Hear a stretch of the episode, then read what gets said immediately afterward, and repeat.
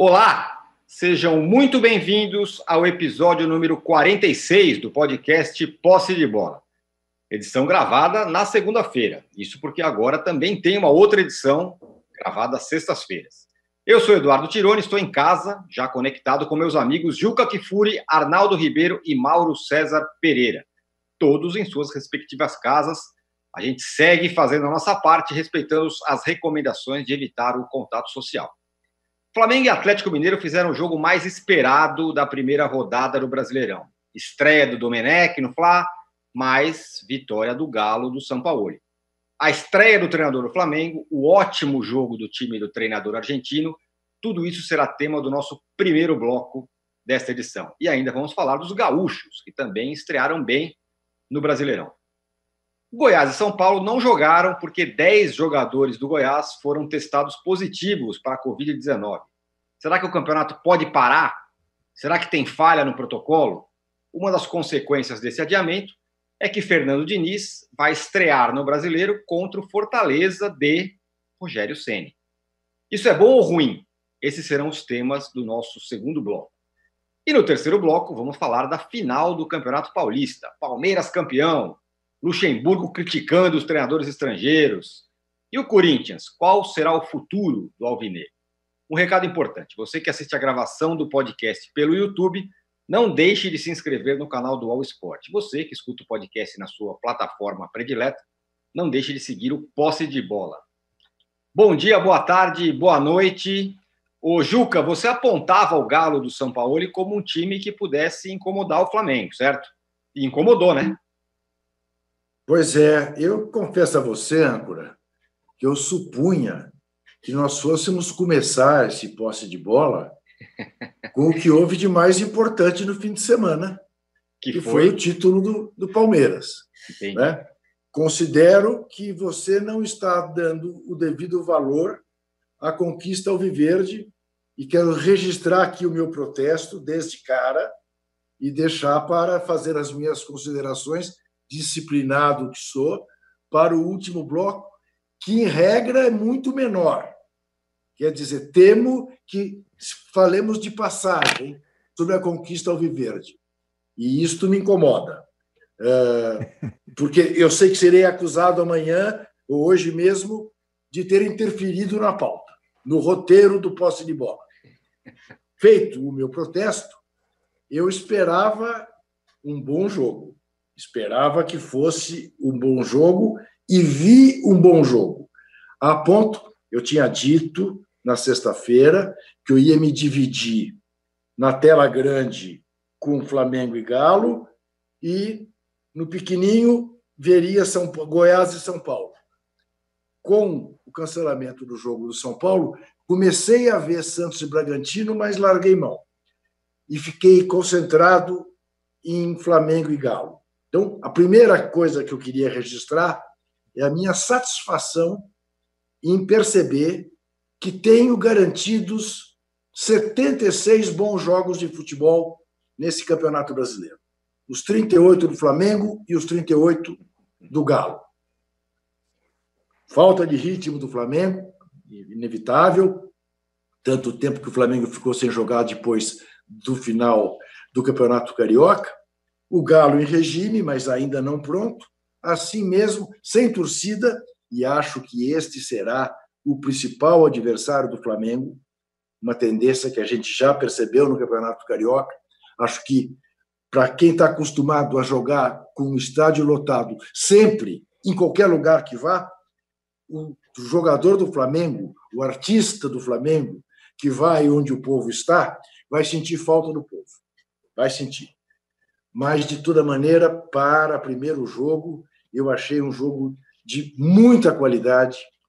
Fico feliz em ver o São Paulo incapaz de ser covarde, incapaz, mesmo nas circunstâncias em que saiu na frente com gol contra, depois do Flamengo ter perdido um gol que não costuma perder com o Bruno Henrique, né, por fominha, por não dar bola para o Gabigol. Mas, enfim, eh, vendo a Rascaeta perder o gol que perdeu para empatar o jogo, o Galo, em nenhum momento, se acomodou em jogar defensivamente para resguardar o resultado. E o Flamengo sentiu o ritmo, sentiu a falta de ritmo, partida horrorosa, não apenas pelo gol uh, do Felipe Luiz, mas, enfim, o que eu quero ressaltar é isso. Uh, independentemente de falhas, né, até comentávamos Arnaldo Tirone, o âncora, e eu, antes do Mauro aparecer para a nossa conversa de esquenta, uh, que eu até escrevi isso é, o Domenech, Domenech é, fez aquilo que o Matina Suzuki, quando colunista da Folha, brilhante editor que ele era, pregava. Ele queria a seleção brasileira com cinco atacantes. Eis que o Domenech realizou o sonho dele no final do jogo. Flamengo com cinco flechas e nenhum arco. Né? E aí ficou complicado. Realmente ficou complicado. O Flamengo não fez um segundo tempo tão bom como uh, o primeiro. Pouco perigo levou, apesar de muito tempo com a bola. Mas o que eu quero ressaltar é isso: uh, o bom futebol que os dois times jogaram. Né? A, a, garantia que a gente tem, que a gente vai ver, pelo menos esses dois times uh, jogando um bom futebol, garantia de espetáculo no Brasileirão, se é, isso vamos falar depois, que venhamos a ter Brasileirão até o fim, porque realmente o que aconteceu ontem na Série A, B e C eh, demonstra que é praticamente impossível fazer um campeonato brasileiro com gente voando pelo Brasil de norte a sul, de leste a oeste, sem que haja o que aconteceu eh, com os times, com o time do Goiás, com o time, enfim, com os times que sofreram com a pandemia. Mas Fiquei, fiquei satisfeito com a qualidade do jogo que vi. Não acho que seja uma derrota que indique qualquer coisa mais grave para o Flamengo, mas acho que é uma vitória que indica que, quem sabe, o Galo possa de fato lutar para sair de uma fila incômoda desde 71, desde o primeiro Brasileirão. Pois é. O, o, o Mauro, o São Paulo foi muito bem, né? Você até ressaltou isso ontem. Eu assisti você é, continuou atacando, não recuou e tudo mais. Em contrapartida, o Domenech também ajudou, né, um pouco no segundo tempo com essas substituições meio malucas, né? Cinco atacantes. É, o que, que, você achou dessa estreia? Eu, bom dia a todos. Eu acho que assim, o, o início do jogo foi ruim para o São Paulo, né? Uhum. O Flamengo teve muitas oportunidades, estava jogando melhor. O Atlético errando muito, inclusive com muitos problemas na saída de bola. O Rafael se atrapalhando, trombando com o Igor Rabelo. Só que, de fato, o Bruno Henrique, em duas ocasiões, demorou a definir. Né? Nas duas, ele tinha que passar a bola de primeira para o Gabigol, ele tentou é, parar a bola, trocar de perna, e aí, nessa, nesses segundos que perdeu, na primeira ele ficou sem opção do passe. Quando ele chuta na trave, já viu o Júnior Alonso entre ele e o Gabigol. Ou ele cruzava de primeira ou tentava fazer o que tentou.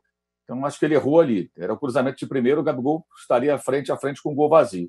E no segundo, de novo, ele deveria ter cruzado de primeira e demorou um pouco, acabou sendo interceptado. É, teve essa cabeçada também, essa jogada do Arrascaeta. Foram várias chances criadas, porque o Atlético não estava bem. É, tanto que ele mudou ainda antes do intervalo, 43 minutos, ele já trocou, tirou três zagueiros, colocou o Jair no meio. O Gerson estava jogando muito solto. Aliás, o Gerson pressionava a saída de bola várias vezes, né? Jogava da direita o Everton Ribeiro com o Gabigol, na esquerda o Arrascaeta com o Bruno Henrique, e o Gerson saía lá de trás e vinha pressionar como se fosse um centroavante. É, em várias situações. Numa delas, inclusive, ele chegou a travar a bola e ela foi para fora, mas um pouco ele na direção do gol. Mas aí o São Paulo faz aquilo que a gente espera de um técnico. Quando ele começa mal, a estratégia inicial dele, a escalação dele, é, a formação inicial não estava funcionando, ele entende o que está se passando, olha para o banco e muda a forma de jogar da equipe. Não faz aquelas trocas que a gente vê dos técnicos é, que só falam e faz, não fazem nada de bom, é, é, é, costumeiramente efetuam aquelas trocas do tipo: tira um meia, bota o outro, tira um centroavante, bota o outro, tira um zagueiro, outro zagueiro. Não.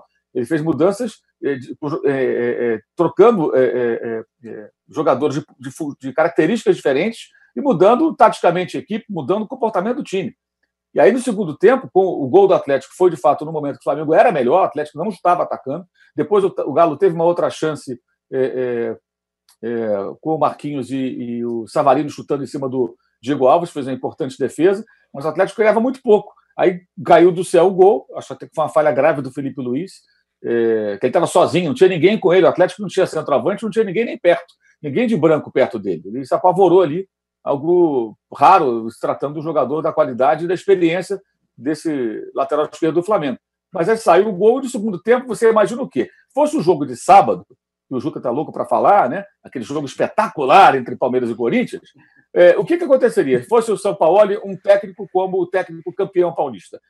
Todo mundo protegendo a casinha. Voltava com três zagueiros, mais uns dois volantes, centroavante eu já não tenho, vou tirar o cara do ataque, deixa um rapidinho ali para puxar um contragolpe, se tiver, e vamos defender 1 a 0 até o final. Não. Segundo tempo, até a metade, mais ou menos, do segundo tempo, o Atlético pressionou o Flamengo no campo dele.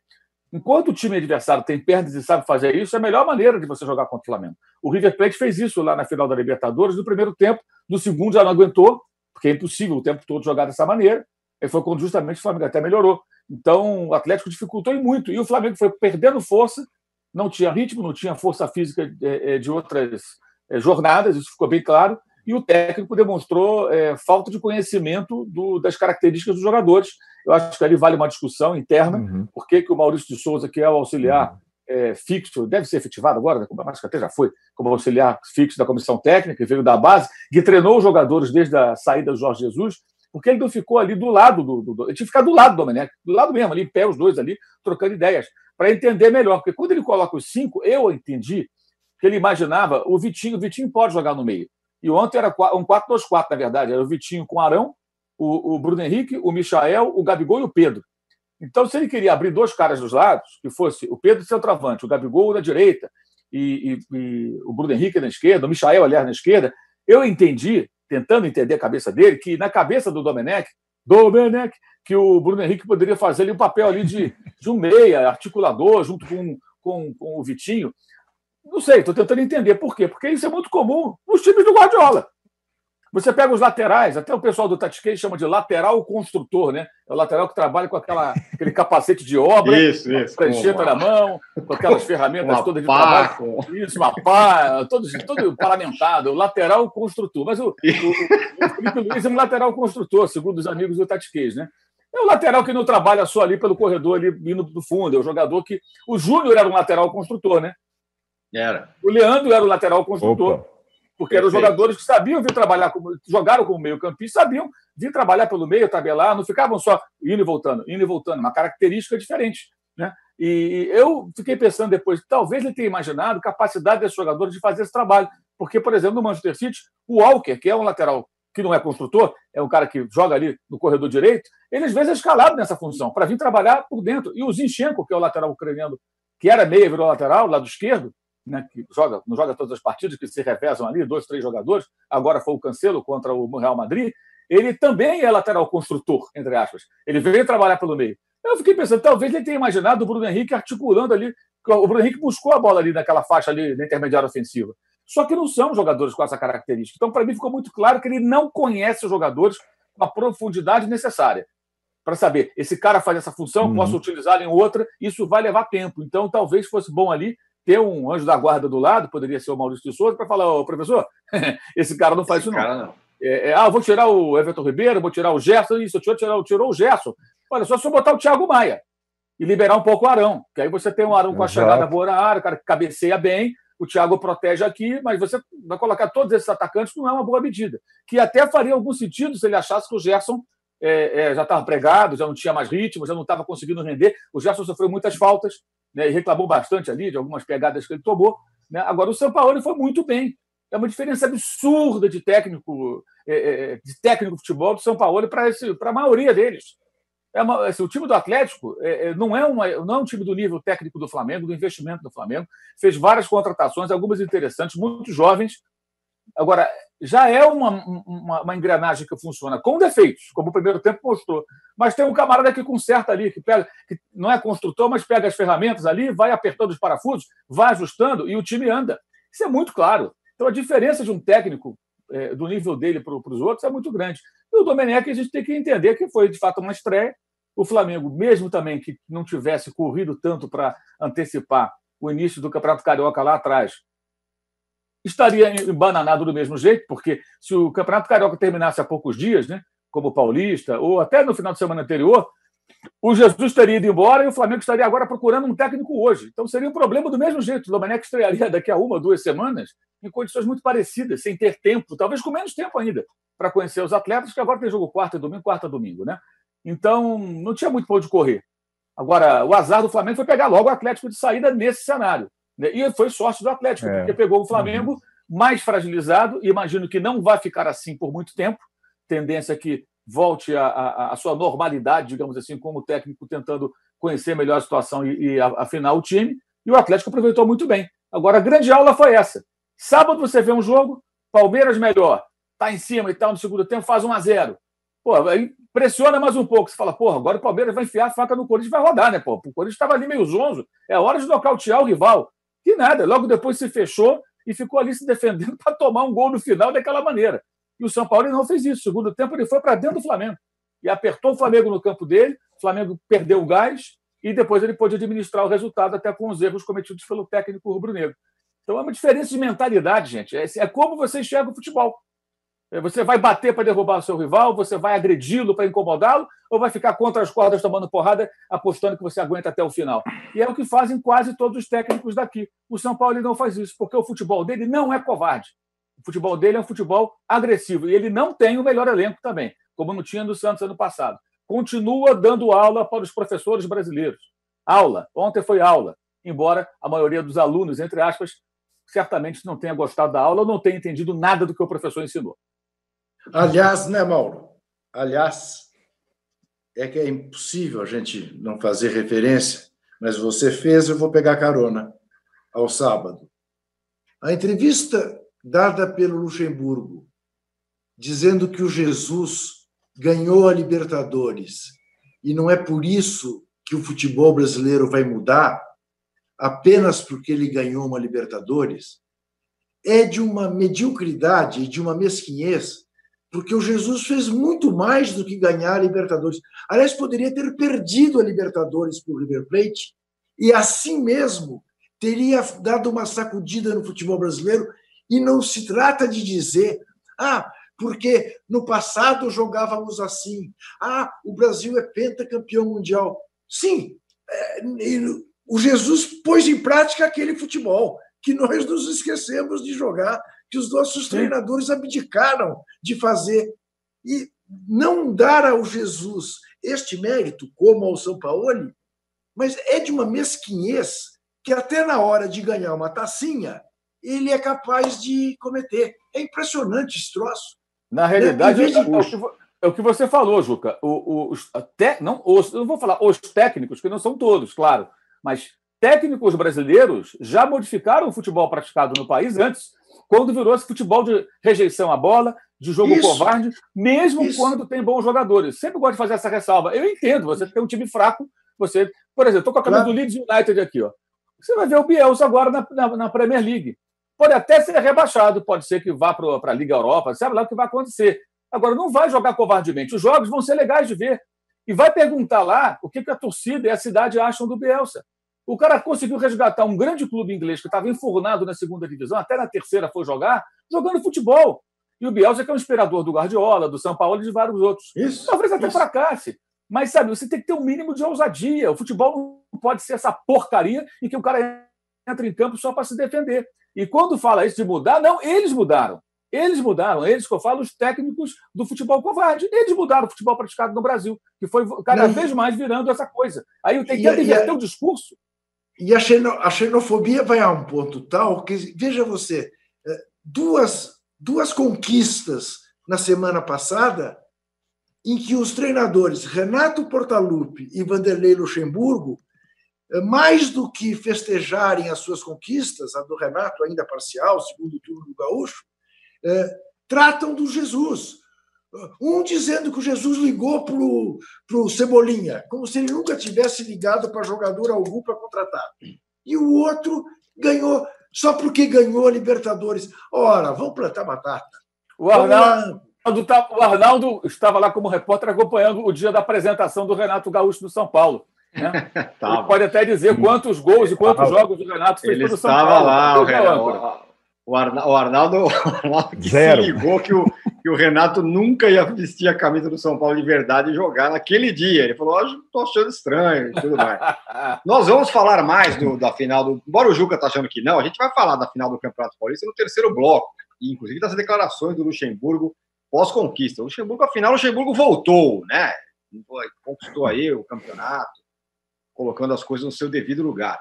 Agora, o Arnaldo, é, o São Paulo, como. Diga. Discorda, Juca?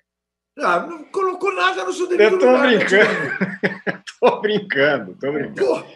O, o Arnaldo, no segundo tempo, como o Mauro acabou de dizer, o Galo ainda foi melhor do que no primeiro, né? O São Paulo ele deixou de lado os três zagueiros, deixou de lado aquele tipo de jogo que você adora, né? Que é sair jogando ali da defesa entre os zagueiros, tabelando e tal, porque estava dando errado. Pelo amor. Fez lá uma linha de uhum. dois e, e passou a, a, a ah, enfim, no segundo tempo o São Paulo foi muito melhor. Aí o time do, do Atlético foi, foi, muito bem. É, e você tem dito, Arnaldo, e ele fez a substituição ainda no primeiro tempo, né, no primeiro tempo. Você tem dito aqui que Sim. os técnicos que souberem utilizar bem as, agora as cinco substituições vão se dar bem. É. Esse deve ser o caso do São Paulo, né? Não só isso, eu acho que é, são as trocas e são as escalações para cada partida, levando em consideração que daqui a pouco cada time vai jogar em 48 horas. Então, é um novo futebol. Então, aquele treinador que apostar só num time titular, por melhor que ele seja, ele está roubado. E o São Paulo é um técnico que nunca repete escalação, que roda sempre o elenco e que faz trocas, como o Mauro falou, que seja no primeiro tempo. Então, é o técnico, é, digamos, adequado para esse tipo de futebol que vai ser praticado no Brasil nessas próximas semanas. O time do Galo, que se classificou para a final do Mineiro, era completamente diferente contra o Flamengo. E as trocas foram acontecendo de acordo com a necessidade do jogo. E o São Paulo armou a equipe para ganhar. O plano A não deu certo, ele corrigiu. Para ganhar não significa ter a posse de bola. Ele abdicou da posse de bola depois de, de, sair na frente do placar, então, você vai ver a estatística lá de posse de bola do Atlético é ínfima. É, e assim foi a estratégia correta para vencer o Flamengo, que não perdeu uma partida sequer com o Jorge Jesus no Maracanã. E aí tem toda a questão do perdedor. Mas antes, enaltecer a vitória estratégica, acho que o Mauro tocou no ponto certo, era a melhor situação para o Atlético pegar o Flamengo na primeira rodada diante das mudanças. Era a pior situação para o Flamengo pegar o Atlético na primeira rodada. E são dois postulantes ao título, e esses três pontos nesse campeonato, 38 rodadas, eles são preciosos. Acho que pouquíssima gente vai ganhar do Flamengo no Rio de Janeiro, pouquíssima gente, e o Galo já ganhou. E aí faz, como disse o Juca, vislumbrar alguma coisa num campeonato em que o Atlético não vence desde 71, sendo que com um elenco inferior, com menos investimento, o São Paulo foi vice o ano passado. O São Paulo sabe muito bem, hoje em dia, o que é o futebol brasileiro, o que é o campeonato brasileiro. E mais, a próxima rodada é contra o Corinthians. Se o Galo vence, são seis pontos contra Corinthians e Flamengo na largada. Isso tem um peso lá no final. Depois a gente vai computar lá atrás. Então, Tirone, as características do São Paulo são as que eu mais gosto no treinador. É um time para cada jogo, para cada adversário. E contra o Flamengo eu vou jogar sem centroavante, porque eu não quero, não preciso. Vou jogar, eu vou trocar os três da frente para continuar marcando pressão à saída de bola até o final da partida. Foi o que ele fez. Ele começou com três zagueiros, tirou e acabou com três zagueiros de novo. Botou o terceiro zagueiro para não passar dificuldade. E aí, do lado do perdedor, é tudo aquilo que o Mauro falou. Ao optar por um técnico europeu que não tem total intimidade nem com o campeonato, nem com o elenco, o Flamengo vai demorar um tempinho. Por mais que o time titular do Flamengo seja uma maravilha, por mais que os caras se entendam por música, e eu acho que a questão do Bruno Henrique pro Gabigol, se você reparar bem, tem uma questão de gramado ali, o gramado irregular, com que faz com que as, os toques de primeira sejam mais difíceis. Então, se ele perde uma fração de segundo, ele já não consegue fazer o que ele imaginava. Então tem uma questão ali também que prejudica. Por mais que tudo no Flamengo estivesse já mastigado, o olhar, a presença do novo treinador é um detalhe fundamental. E esse detalhe fundamental, Mauro foi muito feliz, é, as substituições no segundo tempo mostram que o cara não conhece direito ainda o elenco. É, não tem noção. Não dá para jogar como o Flamengo jogou. Quando sai o Gerson, que é o último armador restante, acabou o jogo do Flamengo. Não, a bola não, não chegaria jamais nos atacantes com cinco atacantes. O Mauro tem uma impressão que é expressão que é empilhar atacantes, né? Não adianta empilhar atacantes contra um time que está bem armado e tal, e o Flamengo não foi mais perigoso a partir daí. Então, assim, eu acho que o Flamengo vai demorar um tempinho para estar azeitado, e o Atlético, enquanto isso, pode ganhar no terreno. Essa é a questão de um campeonato que tem poucos favoritos, e já encontrou dois favoritos na primeira rodada. Acho essa vantagem do Galo, essa vitória do Galo gigantesca. A gente vai ter mais noção do que ela representa com o passar das rodadas. E acho, é, conhecendo o perfil de cada treinador dessa Série A do brasileiro, o Sampaoli muito é, confortável para esse futebol durante a pandemia. Futebol que tem jogo toda hora, futebol que tem lesão, futebol que tem pouco descanso, futebol que tem cinco substituições, futebol que não tem torcida. Porque o Sampaoli, sem torcida, ele é atuante da mesma forma. Tem treinador que sem torcida, sem, ele fica meio anestesiado. Não sei se vocês já repararam na beira do campo. O Sampaoli está como se estivesse é, no mesmo, na mesma situação, tendo um ano já de experiência de Brasileirão. É uma bela perspectiva para o Galo nesse Brasileirão. É, o, o Juca, é, o Flamengo perdeu, é verdade, e já um monte de gente já falando, ah, o Domenech é o, é o Diniz do, do Guardiola, do Flamengo, é o Marcelo não, não Oliveira, isso, não é não sei o quê, já, já tá, virou uma, um monte de coisa. E uma delas seria é, essa história de Bruno Henrique e Gabigol. A galera tá enlouquecida para o Flamengo ir mal, né? Estão procurando coisas aí para Bruno Henrique Gabigol, que eu estou dizendo assim, que eles não estão se dando bem e tudo mais. A galera tá maluca para que isso para que o Flamengo desmorone. Né? Eu acho uma bobagem, como eu disse no meu, na minha primeira intervenção, não acho que essa derrota signifique nada além de uma derrota que era até previsível por um time estar em regime, por mais que ainda não tenha cara, uh, e o outro uh, está sem ritmo, mas uh, querer ver problemas entre os dois atacantes é procurar pelo em ovo. Não vejo nenhum problema, nenhum problema nessa derrota e fazer qualquer avaliação sobre o Domenech é realmente de uma pressa, de um assodamento. Lembre-se que o Jesus, é, no segundo jogo dele, na Bahia, tomou de 3 a 0 do, do hum. Bahia. E nego começou a falar também que isso aí revelava que o cara chegou de Portugal e não tinha noção. Não, isso é tudo bobagem. O Flamengo vai fazer um campeonato brasileiro, continua favoritaço ao título. Ah, eu vou dizer uma coisa: eu acho que o maior prejuízo do Flamengo, vou repetir, será o fato de jogar sem torcida. Este time merece torcida. Este time está acostumado a ser incentivado onde quer que vá.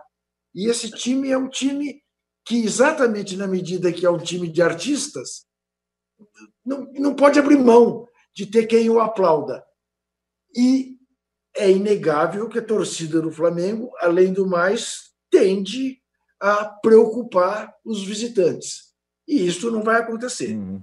Né? Isto, lembremos, lembremos, essa, claro que também é muito cedo, Tivemos seis jogos nessa rodada. Três visitantes ganharam. Um empatou. Dois perderam. Tá? Sim. Quer dizer, é, se seguirmos na toada do que vimos no campeonato italiano, no campeonato alemão, nós vamos ver um campeonato em que o fator casa deixa de ser preponderante. Perfeito. O Mauro, é, alguns anos, alguns poucos anos atrás, o, o, Palmeiras tinha, todo mundo achava, ou a maioria achava, o melhor elenco do Brasil. E aí, é, muita gente dizia: bom, se o Palmeiras não for campeão, ou se não chegar entre os três primeiros, não sei o quê, vai ser um vexame. Porque é um time que, que, é, que é muito melhor que os outros, tem mais dinheiro e tudo mais. Isso se aplica a esse Flamengo atual? Porque eu, eu, há muito tempo que eu não vejo uma, um favoritismo tão é, grande assim de um time. Você pergunta para 10 pessoas, todo mundo fala: o Flamengo vai ser campeão. Se não for isso, já fica um clima de poderia ter feito mais, ou de vexame, enfim. Acho que é muito cedo para te falar sobre isso, né? Uma rodada é. só, uma rodada que nem terminou. Então, o técnico que estreou agora. O Jesus estreou ano passado, o Flamengo estava oito pontos atrás do líder. É, agora o Flamengo está o quê? Três pontos atrás do líder. Uhum. Ou seja, a situação era muito pior no ano passado. É, é, e estava no meio do campeonato. A estreia do Jesus foi. Ele teve 20 dias para treinar e ele estreou contra o Atlético no Paraná, na Copa do Brasil. Aliás, um jogo até que o Flamengo merecia perder, foi empate. Ele não estreou com derrota por muito pouco, o Atlético jogou melhor e teve até muita discussão de arbitragem nesse jogo. É, depois foi eliminado do Rio de Janeiro por esse Atlético, logo depois, né, de volta. Teve essa derrota para o Bahia, que o Juca lembrou, que foi logo depois da classificação contra o Emelec. Contra o Emelec, na, fora de casa, quando o Flamengo perdeu por 2 a 0 e parecia que ia sair da Libertadores, foi o jogo que o Rafinha jogou no meio-campo. E o Domenech, o Domenech, o Jesus foi muito criticado, né? Poxa, inventou o Rafinha ali, ah, mas o Rafinha já jogou ali, mas jogou pouquíssimas vezes e tal, e não funcionou, né? Todo mundo imaginava uma coisa, ele fez outra na hora. Então, assim, você vai vendo que o Jesus também teve seus momentos ali. Houve um momento até nessa derrota para o Bahia, que no grupo de WhatsApp lá dos dirigentes do Flamengo, lá teve Cartola cornetando. Cornetando por conta de questões políticas, né? porque fazia parte da ala que contratou Abel Braga. Então, como hum. era o começo ainda, já que já, já, teve gente dentro do clube descendo o pau é, é, no, no, Jorge Jesus, que mal começaram o trabalho. Então, assim, a primeira semana do cara. Há uma semana, ele, ele, essa hora, ele estava o quê? São nove e meia agora? Ele estava, sei lá, no hotel, tomando um banho, comendo um café para ir para os ninhos do Urubu conhecer os jogadores. Há uma semana, ele chegou às 5h40 da manhã de segunda-feira passada, um pouco antes de nós fazermos aqui o poste de bola. Então o cara está aqui há pouco tempo. É, é, é, natural que exista. Ele errou, ele foi mal, acho que ele foi mal. Isso aí, para mim, não está nem em discussão. Segundo tempo, as trocas foram malucas. É, mas é um carro recém-chegado. E mesmo o Atlético vai ter os seus problemas, vai empatar jogo, vai ganhar jogo, vai perder jogo, isso vai acontecer. Ninguém vai ficar ganhando todos os jogos do campeonato até o final. Isso não, não acontece, ainda mais num cenário como esse. Agora, sobre a torcida que o Juca falou, tem um outro lado, né? Tivesse torcedor ontem, pelas reações nas redes sociais, né? É, eu não ficaria surpreso se, se, alguns chamassem o espanhol, o catalão, de burro. Né? Então teve Sem isso dúvida. também. Né? É. Alguém ia chamar de burro quando ele fez aquelas, aquelas trocas, porque tinha uhum. gente ontem na rede social pedindo a demissão do cara, dizendo que demissão. foi. Pelo amor de Deus. É, não é possível, esse cara não tem condição. O Léo Pereira tem que ir embora. O Léo Pereira ontem era a bola da vez. É inacreditável assim, a histeria, não é só no futebol, gente, é. é geral isso aí, né? É geral. E no futebol também, as pessoas parecem todas elas loucas. Aí o cara não aceita, não vai perder jogo, meu amigo. Não vai ganhar sempre. Vai perder, vai ganhar, empatar. Pode perder para um time menor, é, o Atlético não é um time menor, é um time grande, é um, é um clube grande, um time, um time é, é, competitivo forte. Já, já, já, demonstrou isso de cara.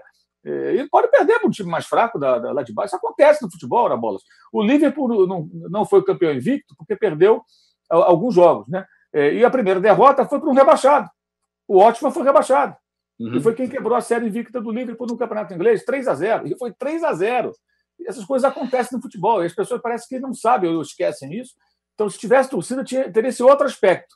É, ter o positivo e o negativo. Os malucos ali que eu chamar o cara de burro, ele ia ficar perguntando, me chamando de burro? É, sou eu? é, perguntar para alguém no banco. E os caras, é você mesmo, professor. O que significa burro em não. É, é, é, brincadeira isso. Ontem, aliás, teve um outro episódio absurdo, queria fazer um rápido registro aqui. O repórter do jornal O Dia, Vender Casagrande, apurou algumas informações sobre como o Flamengo jogaria o que, que o Domenech ensaiou na, na, na, nos treinamentos. E publicou isso.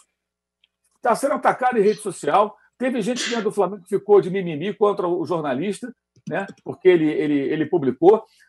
Os caras não entenderam que a função do repórter, que é setorista, não é ajudar o clube, não é proteger clube nenhum. Ele traz as informações. Se ele obteve as informações sobre o que o treino é fechado, o que fez o Domenech e elas são confiáveis, são quentes, e eram, tanto eram que causou espécie lá dentro, despertou raiva nas pessoas, né?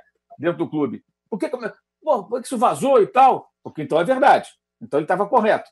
Ele ele vai publicar. Acho que todos nós faríamos isso, obviamente. Oh, claro. O papel dele. Aí uhum. tem gente não, não pode fazer isso, isso não é ético. Meu amigo, você tem que fechar a torneira lá dentro, está vazando lá dentro. Então, quem é que está vazando? Ah, mas com Jesus não vazava. Pois é, porque o cara recém-chegado, e aí, do ponto de vista do Flamengo, algum sacana, que é um sacana, né? O cara que vaza é um sacana, porque ele quer, ele quer fazer o quê? Ele, tá, ele tem algum interesse nesse caso. O repórter não está errado. Eu, se eu receber informação, eu vou compartilhar com as pessoas que leem o que eu escrevo, que acompanham o que eu falo. Né? Vou guardar para mim. Vou falar para o espelho, fazendo a barba ali, com o meu barbeadorzinho ali. Falei, pô, vai jogar fulano. Então, não vou fazer isso. vou contar para vocês aqui. Eu vou falar, vou escrever lá no, meu blog, no Opua. Vou falar na ESPN, não vou guardar segredo. Vou ligar para minha mãe e falar, mãe, olha, ele vai botar uma rascaeta, não sei o quê. Não vou, vou, vou falar para todo mundo. Se eu confio na informação, agora quem vazou, com que intenção vazou? Por que vazou? Esse é o problema do Flamengo. O torcedor precisa aprender isso. Mas hoje existem também é, pessoas que, que. Não tem nada contra, tá? deixar bem claro. Mas, por exemplo, todos os clubes têm youtubers, caras que são, não são setoristas, são torcedores assumidos. Eu sou rubro-negro, mas eu estou fazendo meu papel de jornalista. Eu não estou lá cobrindo o Flamengo, como o Juca é, não está cobrindo o Corinthians. Agora, o camarada, é, é, ele se coloca como, quando, geralmente, o youtuber, como parte integrante daquilo. É o nosso time, nós ganhamos, nós perdemos, nós empatamos e tal o repórter, que é o setorista, ele não tem esse papel, gente. Ele não tem que fazer isso. Pelo contrário, se ele fizer isso, ele não serve. Ele pode até torcer pelo time, ser torcedor, problema nenhum, mas, mas é outra função. É, então, o surgimento desse personagem, que é o youtuber do clube, né, que acompanha, que torce, veste a camisa e tal, e, e ele misturado no meio da imprensa ali, gera essa distorção na cabeça de muitas pessoas. Está na hora de a Sérgio, que é a Associação dos Cronistas Esportivos do Rio, a CESP aqui em São Paulo, essas entidades e as demais pelo, pelo país, é, é, abrirem uma discussão sobre isso. Porque isso começa a prejudicar o trabalho do jornalista e começa a trabalhar a, na ponta quem quer a informação confiável. Porque quando um repórter é intimidado na rede social, né, porque ele fez a, seu trabalho, porra, peraí, é, é o fim da picada. E, repito, para o torcedor que não entendeu, de todos os clubes, um caso como esse, o problema é dentro do clube. O clube é que tem que descobrir quem é o cara que está vazando e por que ele está fazendo isso. Né? Alguma intenção ele deve ter. Desde ficar bem com alguns, alguns jornalistas, por simplesmente, ou está de, sei lá, de sacanear alguém. Agora, todas as informações que ele deu, nenhuma delas é, é, foi fundamental para o São Paulo. Vamos lá, uhum. goleiro vai jogar mais com o pé. Porra, o cara trabalhava com o Guardiola, como diria o Ninja lá, né? É auxiliar do Guardiola. É claro que vai jogar com o pé, mais do que o normal. E o Diego Alves já vinha jogando com o pé bastante no ano passado. Ah, ele treinou é, com Gustavo Henrique e Léo Pereira. Essa é uma dúvida que sempre houve, né? desde a chegada dos dois. É o de Rodrigo Caio e mais um. Tem jogado o Léo, mas pode ser o Gustavo. Ele treinar os dois é mais do que óbvio. Ah, ele testou o, o, Diego no lugar do Everton Ribeiro. O Diego nem foi relacionado, porque se sentiu mal antes do jogo, foi cortado da, da, da, partida. Então, isso aí fora de cogitação. Talvez até acontecesse no jogo, né? Que o Ribeiro saiu, se o Diego estivesse no banco, talvez entrasse. É, o que mais? Ah, ele testou o Arrascaeta de falso 9. Isso aconteceu até esse ano, já com Jesus, ano passado, algumas vezes. Não é uma inovação, não é uma novidade. Gente, pelo amor de Deus, é muito barulho por nada. E o São Paulo ele fez as mudanças não em função disso, em função do time dele, neutralizando principalmente o Gerson, que nem foi citado nessa, nessa, nessa, nessa apuração do, do, do Vene Casagrande. Então, assim, estamos uhum. diante de um mundo de loucos, né? uma maluquice total. E agora só faltava essa: jornalista da informação né? Amanhã o jornalista dá uma informação contra o governo, vai ter o um maluco lá falando que ele quer prejudicar a nação. Mas já Ué? tem isso, né? Brasil, né? Amanhã não, ontem já aconteceu. Já Exatamente, aconteceu. É, tem isso. É. Acontece toda hora, na verdade, né? Pois é. Ô, Arnaldo, os gaúchos estrearam bem, né? Sim, é, eu acho que os dois. É digamos, parece que o Campeonato Gaúcho acabou com o Grêmio campeão. Não acabou, tem Grêmio e Caxias lá na frente ainda, mas não importa. O Grêmio superou o Inter, vai à final do Gaúcho e acho que interessante para eles era a resposta logo depois do Grenal. Os dois deram a resposta, cada um do seu jeito. O Inter ganhou uh, em Curitiba, que também não é simples, com o gol do Guerreiro, o Grêmio ganhou na Arena Grêmio com o gol do Diego Souza. São dois jogadores no atual futebol brasileiro que fazem diferença pra caramba. O Diego Souza, eu falei aqui para vocês, vocês estão de testemunha. Foi uma bola dentraça do Renato. É um jogador que ganha três pontos da vitória de 1 a 0 em campeonato de pontos corridos. Já ganhou mais três pontos para o Grêmio. Acho que o Renato, a despeito dos discursos da lá, ser citado Jorge Jesus lá atrás, o caramba, o Renato também é um treinador que conhece muito bem esse campeonato, conhece muito bem o seu time, conhece muito bem os adversários, e dependendo da estratégia que utilizar, pode ir longe também. Acho que Grêmio e Inter, eu vou te falar com sinceridade, viu, Tirone? Meu âncora preferido. Você, no seu G4, você colocou Flamengo, Atlético, Inter e Grêmio. Parabéns. Uhum. Para largada, isso antes da primeira rodada, você foi muito bem, porque você analisou o momento e as perspectivas. E Inter e Grêmio estão fortes, sim, para brigar para esse campeonato. E até o Flamengo decolar, eles podem ir acumulando pontos. E acho que o Renato, mais que o Luxemburgo, que vai ser tema lá do terceiro bloco, tem condições de ajeitar um Grêmio sem o seu principal jogador, o Everton. Como o Palmeiras não conseguiu ajeitar ainda é, o seu time sem o seu principal jogador, o Dudu. São perdas gigantescas, mas eu acho que o Renato, por conhecimento e tal, e por time ter uma característica muito é, marcante, ele pode conseguir se virar sem o Everton Cebolinha. É, então, é, eu acho que a perspectiva de Inter e Grêmio nesse campeonato, também por conta dos seus comandantes, é brigar lá em cima. São, de novo, âncora, você foi cirúrgico no G4. Vamos ver se vai manter até o final. Muito bem. Fechamos o primeiro bloco. Eu e gastamos aqui baita tempo nesse primeiro bloco. No segundo vamos bloco, vamos falar do não jogo entre São Paulo e Goiás, essa questão da Covid, protocolo. Será que o campeonato vai parar? Diniz vai ter que estrear. Curtinho, né? Curtinho, curtinho, porque no terceiro bloco você precisa falar do título conquistado por Vanderlei Luxemburgo. É, voltamos em 40 segundos. 30.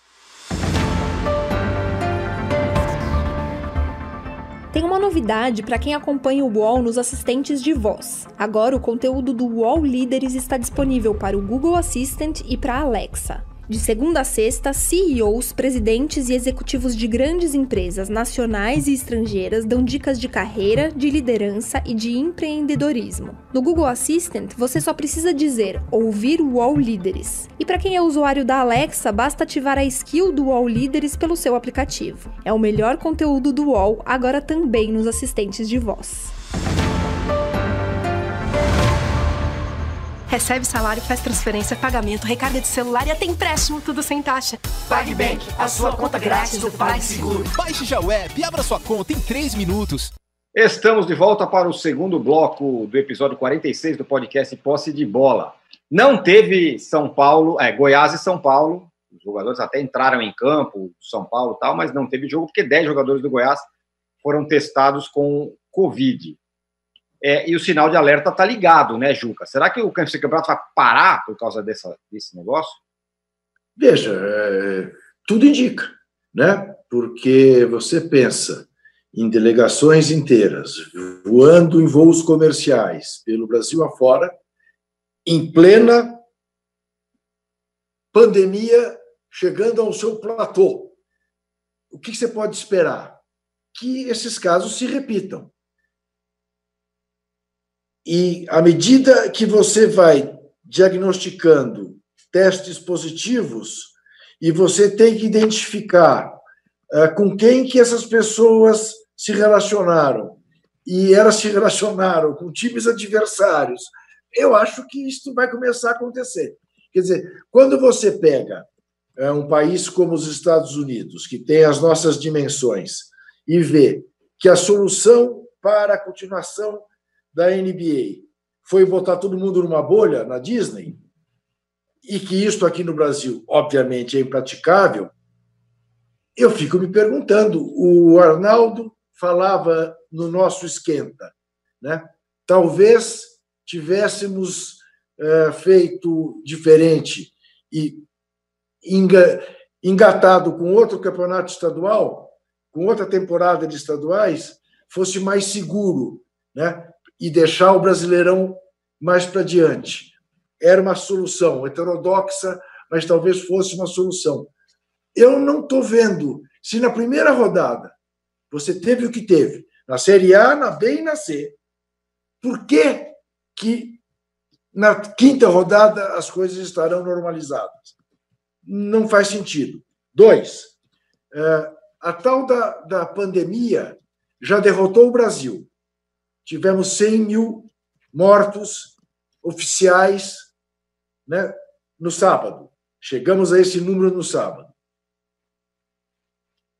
Por que, que você acha que a CBF vai tratar melhor a Covid-19 do que esse governo federal do genocida que está lá em Brasília, que comemora título do time dele e não é capaz de fazer um gesto de solidariedade com as 100 mil famílias, ainda num, num dia simbólico, né, na véspera de um dia simbólico como o Dia dos Pais. Quantos pais palmeirenses não morreram né, entre esses 100 mil? Quantos filhos eh, palmeirenses que queriam estar com os pais não estão e vice-versa? Quantos pais perderam filhos palmeirenses? Ele não está não tá nem aí para isso. Quem é o diretor médico da CBF? É importante dizer isso também. O diretor médico da CBF, doutor Pagura, ficou famoso porque atendeu o Osmar Santos e a Cláudia Lins, era presidente do Paineiras Clube, aqui um clube de classe média alta no Murumbi, e se meteu numa confusão, bateu, lembra aquele conjunto Golden Boys? Bateu nos nos cantores do Golden Boys, que queria ir no camarim do Ronivon, que tinha dado um show lá no Paineiras. Depois, como secretário de Esporte e Turismo de São Paulo, teve que renunciar do governo Alckmin, porque descobriu-se uma grande fraude em, em hospitais públicos em São Paulo, um dos quais em Osasco, no qual ele trabalhava e dava plantão, recebia e não ia aos plantões. Esse é o diretor médico da CBF tá? Porque como só ia acontecer na CBF, tudo é política. Não é por mérito, é por política, arranjos. Os Feldmans foi indicado pelo Marco Polo Del Nero, né? Por que, que eu vou esperar dele, é, que também trabalhava no Einstein? Veja o que o futebol brasileiro é capaz, gente. O futebol brasileiro é capaz de pôr o nome do, de um dos três melhores hospitais do Brasil em xeque. Em xeque. É a segunda lambança aparente cometida é. pelo laboratório do Hospital Albert Einstein. Né? Até isso o futebol brasileiro consegue. Quer dizer, é o sinal para as pessoas de bem. Não se metam no futebol brasileiro. Aquilo que o Tele Santana dizia futebol no Brasil não é coisa para gente séria. E eu retrucava, mas o Tele, você vive disso desde sempre. E é uma pessoa séria. Ele dizia, pois é, eu dei esse azar, não sei fazer outra coisa. Mas não é para gente séria. Não é para gente séria. Ele bater nos Golden Boys não dá, né? Pelo amor de Deus. Pô. Né? História da, da, da, da música é. aí, pô, é o fim da picada. O, o Arnaldo, coube ao destino fazer com que, com a, anulação ou cancelamento, adiamento desse jogo, o Diniz estreie no Campeonato Brasileiro contra nada menos do que o Rogério Ceni no Morumbi. É. Isso é bom ou isso é ruim, hein? Putz, depende do ponto de vista. Pegando o, o gancho que o Mauro falou sobre Domenech sem torcida, estrear, etc e tal, eu acho que sem torcida é uma boa para o Diniz. Com torcida, ele já seria achincalhado diante do Ceni no Morumbi, é, inevitavelmente. Agora, antes de entrar nesse mérito, eu acho que a questão básica que o Juca falou sobre a, o, o cancelamento do jogo do São Paulo com o time em campo é, cinco minutos antes de começar é uma várzea que poderia ser evitada em diversos aspectos o, o tudo errado. Eu que o, é, a gente não confia mais nos testes, o protocolo está errado, tá, como disse o Juca, a gente já perdeu a batalha para o Covid em todos os aspectos. Agora, inevitavelmente, um tipo de campeonato desse, você não pode esperar que um time viaje para ter os resultados dos testes dos jogadores. Simplesmente é o seguinte: só viaja se tiver é, mínimo contingente. Isso é tão óbvio que chega a ser assim, patético. Então, assim, o São Paulo não deveria ter saído de São Paulo porque o Goiás não tinha condição de jogar. Ponto. É, é só isso.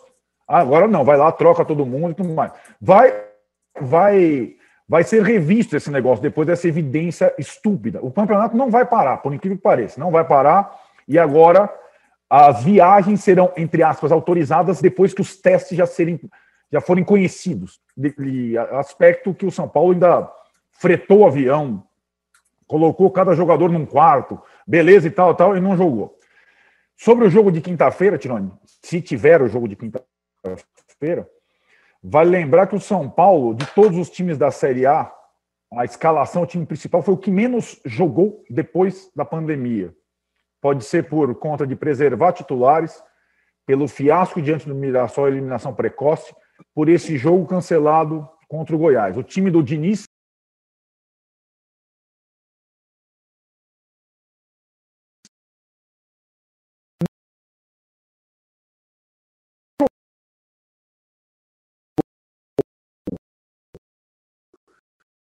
Ele tem menos jogo do que o Flamengo, aquele ato. E acho essa partida é, crucial, por incrível que pareça. Não é um técnico que está estreando como o Domenech. É um técnico que está completando 10 meses. E vai jogar o contra a sua sombra. Hoje o Pato, como eu adiantei aqui, não sei se a estratégia contra o Fortaleza em casa será a mesma, o mesmo time. Provavelmente será. O fato é que o Diniz venceu o Rogério Senna no jogo da volta dele é, e do time dele ao campeonato. Quis o destino que fosse esse confronto. E Quis caso, o destino que seja o confronto. E caso o Rogério Ceni saia vencedor do Murumbi, o que deve fazer o Leco, na sua modesta opinião? Não, o Leco não tem condição de fazer mais nada. Ele já teria que ter feito alguma coisa.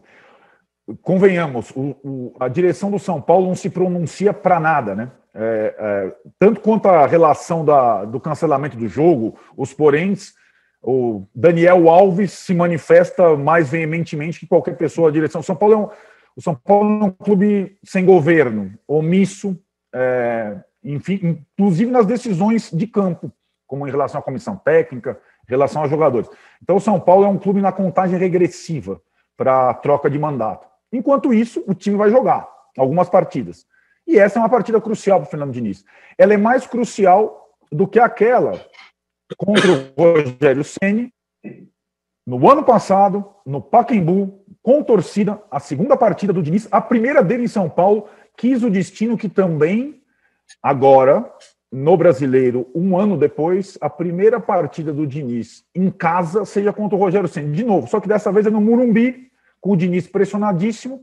Aquela vez era no Pacaembu, com o Diniz com aquele voto de confiança, que tem o Domenech, que tem recém-chegados. O voto de confiança no Diniz está, digamos, expirando. Teremos os totens. Teremos. Eles devem estar lá, eles estão lá desde o jogo contra o Corinthians, ninguém sai. Não estão lá, estão lá até hoje. É, eu vou pedir Inclusive, um favor. Hoje, teremos favor. totens. Oi? Inclusive totens do Rogério Senna, possivelmente. eu vou pedir um favor para o Mauro, se ele quiser arrematar essa questão do protocolo, para que ele faça no terceiro bloco, porque temos bastante coisa para falar no terceiro bloco sobre o título do Palmeiras, o futuro do Corinthians, o Luxemburgo, que colocou as coisas aí no seu devido lugar no futebol, no futebol brasileiro. É então a gente Vai volta aí em 40 segundos. Baixo Clero é o podcast de política do UOL. Toda semana eu, Carla Bigato, converso com os comentaristas Maria Carolina Trevisan e Diogo Schelp sobre temas que dominam a pauta política brasileira. Você pode ouvir o Baixo Clero e outros programas do UOL em uol.com.br podcasts, no YouTube e também nas principais plataformas de distribuição de podcasts. O UOL tem uma novidade que vai ajudar a sua empresa a entrar no mundo digital. É o Meu Negócio Não Para, que ajuda pequenos empreendedores do Brasil a superar o cenário de crise provocado pela pandemia da Covid-19. Acesse uol.com.br barra Meu Negócio Não Para. Estamos de volta para o terceiro e último bloco do episódio 46 do podcast Posse de Bola. E aí, Juca, você que estava muito afim de falar da final, Corinthians lutou né, até o fim, levou para os pênaltis, e até parece que o Thiago Nunes, enfim, está fortalecido, né?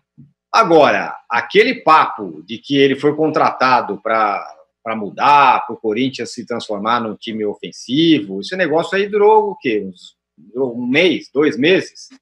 Ele é. virou um Carilli 2.0, você, você acha? É, é, eu também acho que ele não tem. Veja que situação. Ele olhava para o banco quem ele tinha para pôr o Everaldo.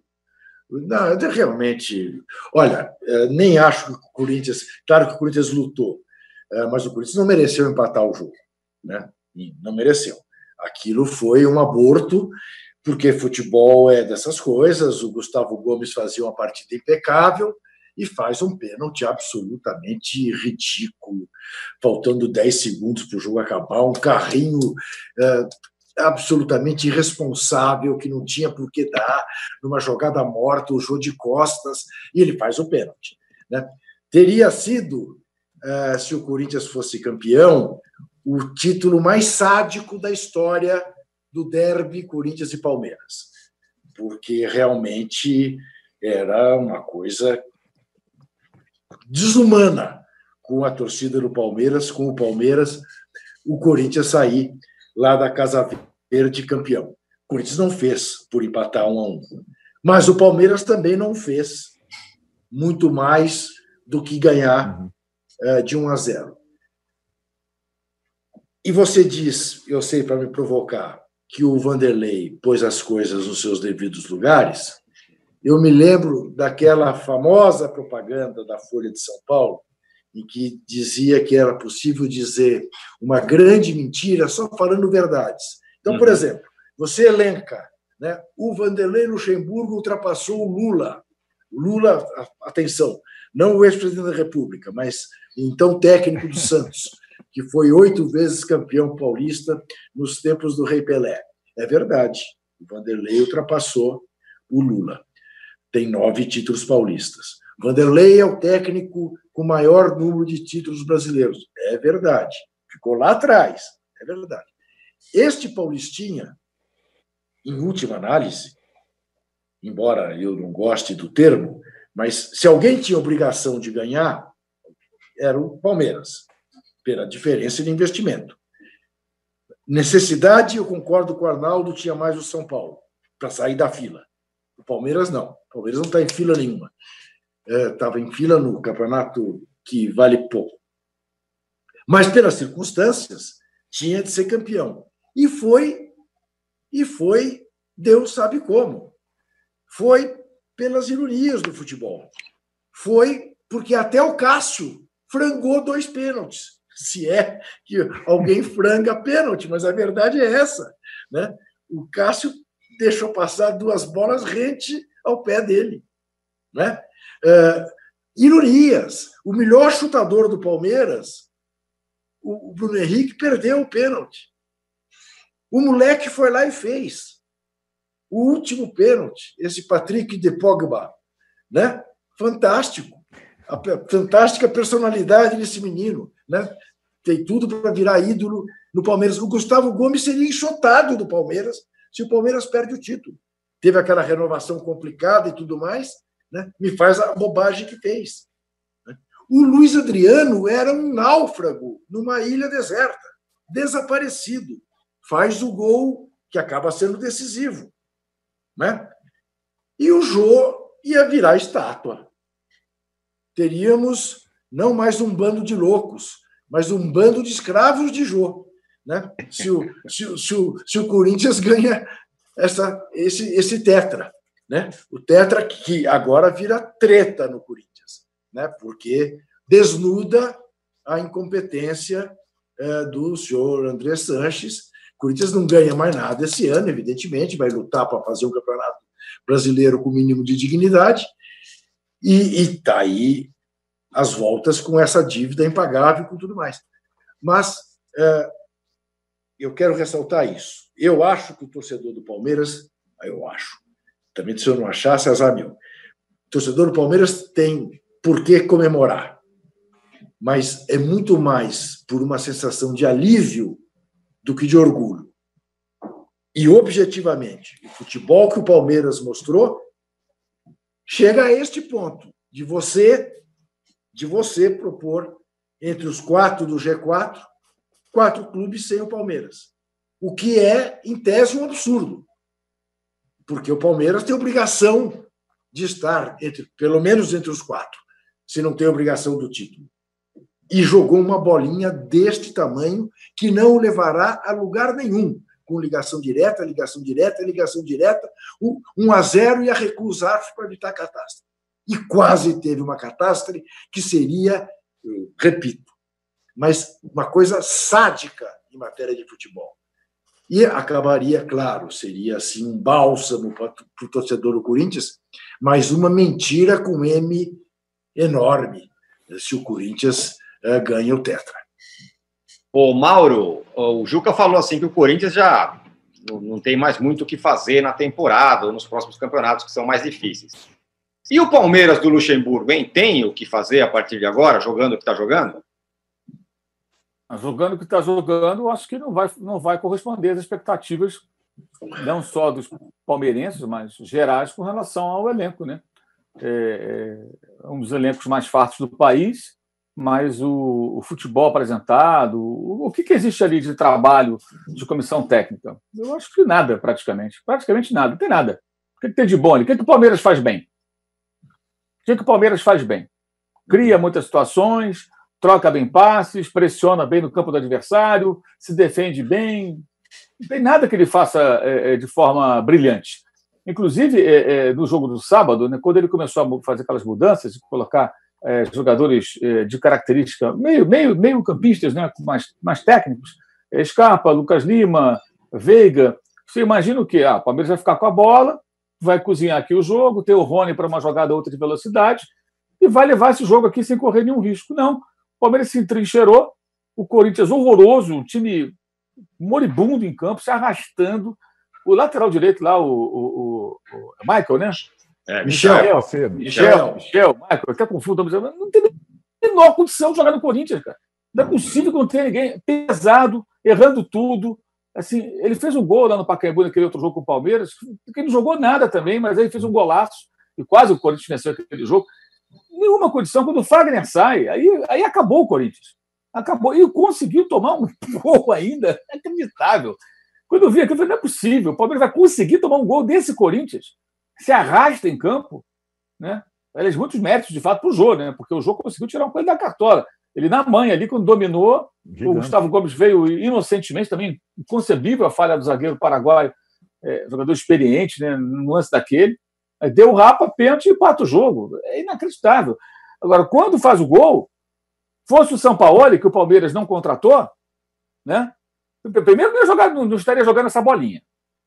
Mas imaginemos que São uhum. Paulo entrasse no intervalo para substituição, sai Luxemburgo, entra São Paulo, entra São Paulo para trazer o Palmeiras. Só na conversa do vestiário, aquela, depois daquele gol aos quatro minutos, aliás, belíssima cabeçada do, do Luiz Adriano e um, e um, erro também ali, o Vinha teve uma hora e meia para pensar no que fazer antes de cruzar todo o espaço do mundo, né, e cruzou muito bem. O time ia continuar pressionando o Corinthians no campo dele, ia fazer o segundo, talvez o terceiro, e acabar com o jogo que o Corinthians estava morto, estava entregue, era, era, era acabar ali. Aí não, ele pressionou uns 3, 4 minutos, depois ele recuou, recuou, recuou e ficou se defendendo. O que, que é isso, gente? Que futebol é esse? Com um elenco melhor, você jogando contra o seu grande rival. E o detalhe, era um Corinthians para ser jantado pelo Palmeiras. O Corinthians estava servido ali no prato para o Palmeiras e conseguiu empatar para ganhar sofrendo nos pênaltis. Inacreditável. É, claro, eu nem entra essa discussão. Ah, o torcedor. É óbvio que o torcedor tem, que comemorar por alívio. Claro que tem que comemorar. Ele ganhou do Corinthians, pô. Então vai comemorar. Agora, o torcedor não precisa ser tolo. Ele pode comemorar e imediatamente após, ou no dia seguinte, pensar, porque porcaria de time. O time não está jogando nada. Aí fica aquela discussão: por que, que o Scarpa não joga? Por que, que o Lucas Lima não joga? O Lucas Lima não jogava no Santos. Por que, que não joga bem o Veiga? Porque o time não é treinado para isso, gente. Por que, que, o time não fica com a bola, trocando passe, cozinha ali o jogo e tal, aciona o Rony na jogada de velocidade, começa a incomodar o Corinthians? Porque o time não é preparado para isso, o time é mal treinado. E o Corinthians também mal treinado. A declaração do Thiago Nunes depois do jogo é absurda. Não, não ficamos invictos, invicto, quer dizer, nessa fase pós-parada do futebol, né? E daí que ficou invicto? É. Jogou nada, o time não tem nada. Ele veio para São Paulo para treinar o Corinthians com uma missão que ele não está conseguindo executar. O time não joga nada. O Corinthians não tem nada. Zero daquilo que se esperava. Aí vem aquele. Ah, não, mas ele não tem um jogador de velocidade pelo lado. Meu amigo, quando ele foi contratado, ele sabia qual é a situação financeira do Corinthians, qual era o elenco do Corinthians, qual o tamanho do clube, a pressão que é maior do que a do Atlético, obviamente. Então, tudo foi colocado para ele, é óbvio que sim. E aí ele assumiu essa, esse desafio em troca do quê? Uma oportunidade profissional, um salário melhor, perfeito. Correto, mas ele tem que entregar. E não há nada. Aí fala isso. Ah, nós estamos invictos. Porra, legal. Estão invictos. Que adianta estar invicto? E só não perdeu no tempo normal e demais pela covardia da estratégia do Palmeiras, que é incompatível com o elenco do Palmeiras. Agora, as coisas que os técnicos estão falando aí, né? Eu vou com a frase do Pedro Torre, repórter da ESPN que cobra lá o Flamengo, que mandou uma frase Muito ótima. É, é, é, o Jorge Jesus chegou, viu, venceu, foi embora e deixou alguns treinadores, ou vários até, falando sozinhos. Os caras estão falando sozinhos, gente. O Jesus está lá em Lisboa, pensando no Benfica, esperando Cebolinha, sonhando com o Cavani. Agora vê o Gilberto, não sei porquê, mas ele quis o Gilberto Fluminense, se apaixonou, ok? Vamos ver o que, é que ele faz do Gilberto lá em Portugal. Tá nem aí para ninguém, para Grêmio, para Luxemburgo, para Renato, tá, sabe? Pra, tá nem aí para esses caras. Ele veio aqui, engoliu eles todos aí, ganhou de todo mundo, levou as taças para casa e acabou. Aí os caras estão aqui tão incomodados e ficam falando essas coisas. Você deixa falar, não sei o quê. O Renato estou falando umas coisas de gastou 200 milhões, como se e, e, o Grêmio não gastasse mais que o Caxias, que o derrotou no primeiro turno. O Grêmio não investisse mais do que o Atlético, que o eliminou da Copa do Brasil passada. Quer dizer, essa conversa aí. Que, e que, agora, o que me impressiona também é a capacidade de setores da mídia de encontrar motivos para elogiar o que foi visto sábado no Allianz Parque. Na minha visão, quem faz isso tem duas possibilidades. Ou você é, é, é, um talento em comum para o cinismo, a ou você detesta futebol. Porque não é possível que alguém que trabalhe com futebol, que goste desse esporte, que ame esse esporte, porra, veja um time do Corinthians, time do Palmeiras, especialmente a qualidade do Palmeiras. E o Corinthians também não é um elenco ruim, não é o melhor, mas não é o pior. Pode fazer coisa melhor ali jogarem esse futebolzinho, a gente conseguir dar cores épicas. O que é isso, gente? Ah, pelo amor de Deus. Aí depois a gente discute que o futebol aqui é mal jogado. Agora, boa parte da mídia não quer comprar briga, quer ser amiguinha de todo mundo, quer ficar passando paninho para lá e para cá. Aí quando vai todo mundo mal, ah, mas olha aqui, não, o jogo aqui está mal jogado. Pô, meu irmão, então bota o dedo na ferida, tenha coragem de ver na vida. Ora, bolas. Então a imprensa esportiva também é muito conivente, em grande parte, com isso. Os caras que ficam pegando. Eu, eu vi de ontem, um lá de Minas lá. Ah, o currículo do Luxemburgo. O currículo do Luxemburgo é 2004 para trás, meu irmão. O brasileiro de 2004, que já tem 16 anos para trás. Depois é só estadual. Só estadual. E no caso agora, com o melhor elenco e né, suando sangue. O que, que tem de espetacular nisso? Não tem nada de espetacular. É o passado, gente. Então, vou falar aqui do Flávio Costa, que já morreu, né? de, de outros, do Oswaldo Brandão, que já foi também, de vários técnicos do passado. A diferença é que um está vivo, os outros não estão, mas são técnicos do passado. Aí os caras ficam ressuscitando, pegando o currículo, parece Red Hunter, pô, é o currículo aqui do cara, vamos puxar o currículo, é capivara, ah, excelente, ganhou título, foi campeão, não sei o quê. Não interessa, meu irmão. Não interessa, o negócio é o jogo, vamos olhar o jogo e vamos, vamos atacar o problema do futebol brasileiro. Aí chega no, aí elogiam esse joguinho, né? Conseguem elogiar. Aí diante de um Atlético Flamengo, Flamengo Atlético, foi um bom jogo. Aí se derretem também. Olha que maravilha. Cara, você gosta do quê? Você quer o quê para o nosso futebol? Né? Isso é um, uhum. não, acho, assim, não acho que ninguém é obrigado a, a, a, pensar de, de maneira A, B ou C. Eu não consigo entender essa incoerência e essa conveniência de parte da mídia. É muito conveniente, é muito cômodo ser assim passa pano porque ganhou um troféu para lustrar a taça, né? Aí depois dá uma porradinha ali. Ah, vá procurar essa turma. Eu, essa, depois do jogo, é, depois do jogo não, ontem, depois do jogo do Flamengo, não podia ter falado ontem, mas falei. É, depois do jogo do Flamengo, eu conversei com um amigo meu palmeirense, que eu não vou revelar quem é, mas ele falou: Putz, já pensou o São Paulo no Palmeiras? Isso um dia depois é, do Palmeiras ter sido campeão. né? Ele viu é, o jogo do Atlético Mineiro com o Flamengo e mandou essa. Pô, mas mas é óbvio, ô, Ancora, ô, ah, esse seu amigo não é aquele que entrou logo depois do jogo no canal. Arnaldo não, é um, é um amigo, é um é outro, outro amigo palmeirense. Outro amigo. É. Porque aquele seu amigo de vocês que entrou com vocês logo depois do jogo estava bastante, eh, digamos, moderado, não? Moderadíssimo. moderadíssimo sempre. Impressionante sempre, a fleuma, pessoa, né? Pessoa, a fleuma, exatamente. É. O, o, Arnaldo, o, o, o Mauro, enfim, elencou aí tudo que a gente pode criticar com relação a esse jogo horroroso que foi essa final. É... Mas eu vou provocar você. Tem alguma coisa que você possa falar, bom, isso aqui o Luxemburgo acertou, pelo menos? Sim, é, só Sim. que assim, ele consegue, é, na entrevista dele, é, destruir essas possibilidades de qualquer elogio ou referência ao algo que ele possa ter feito. Então eu vou te dizer duas coisas que ele acertou nesse Palmeiras. Uma, Felipe Melo de zagueiro, é um acerto. Ponto. 1 a 0. Segunda, os dois garotos no meio de campo. Gabriel Menino e Patrick de Paula. Dois acertos. Se ele chega na entrevista, olha, galera, é o seguinte. É, eu mudei tudo porque eu precisava e senti nesse clube aqui. Se a gente não passasse pelo Corinthians, ia ser um, um, um cataclisma. É, a partir de agora, a minha missão é deixar o time do meio para frente alguma coisa interessante, coisa que eu não consegui fazer até agora. Contava muito com o Dudu, ele saiu por tudo que vocês sabem, e agora, a partir de agora, a minha missão é transformar esse Palmeiras num time gostoso de se ver. Não era uma boa entrevista? Ah, tá. E aí você ia conseguir reparar. Pô, mas o Felipe Melo na zaga foi um acerto, os dois garotos no meio de campo, mas não, ele chega e show, ele, entendeu? Porque tem isso, o Luxemburgo, toda vez que ele vai e para quando ele vai vencendo, quando ele vai triunfando, ele consegue estragar tudo no discurso. E foi o que ele fez. Então, agora assim, tanto que a gente não está nem conseguindo enxergar qualquer coisa, qualquer mérito, nem essas duas coisas que eu te citei, porque a entrevista dele foi um desastre. E é uma questão de rancor, de xenofobia, de tudo. E agora eu acho que assim ele, ele passa é, incrivelmente a ser mais cobrado ainda. Porque se ele conseguisse é, pensar um pouco no discurso, talvez ele saísse um pouco mais, entre aspas, vencedor do que simplesmente com a taça do Paulistinha. O próprio torcedor do Palmeiras, esse seu amigo aí, viu, Tinoni?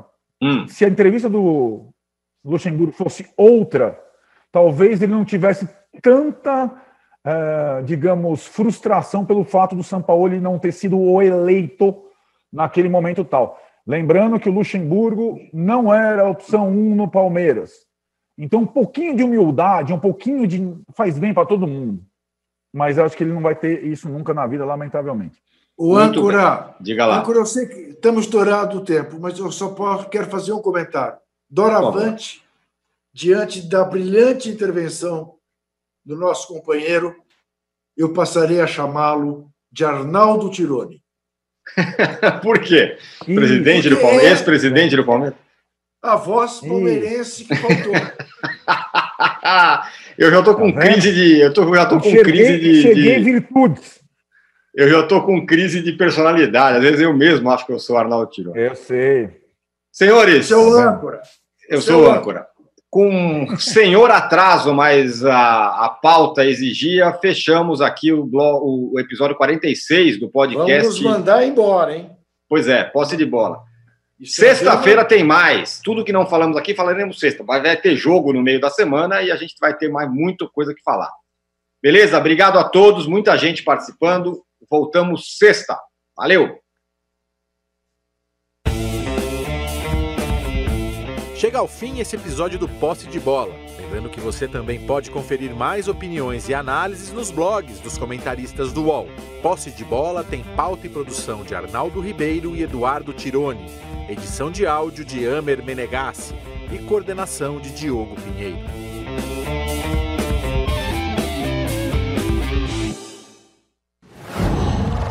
qual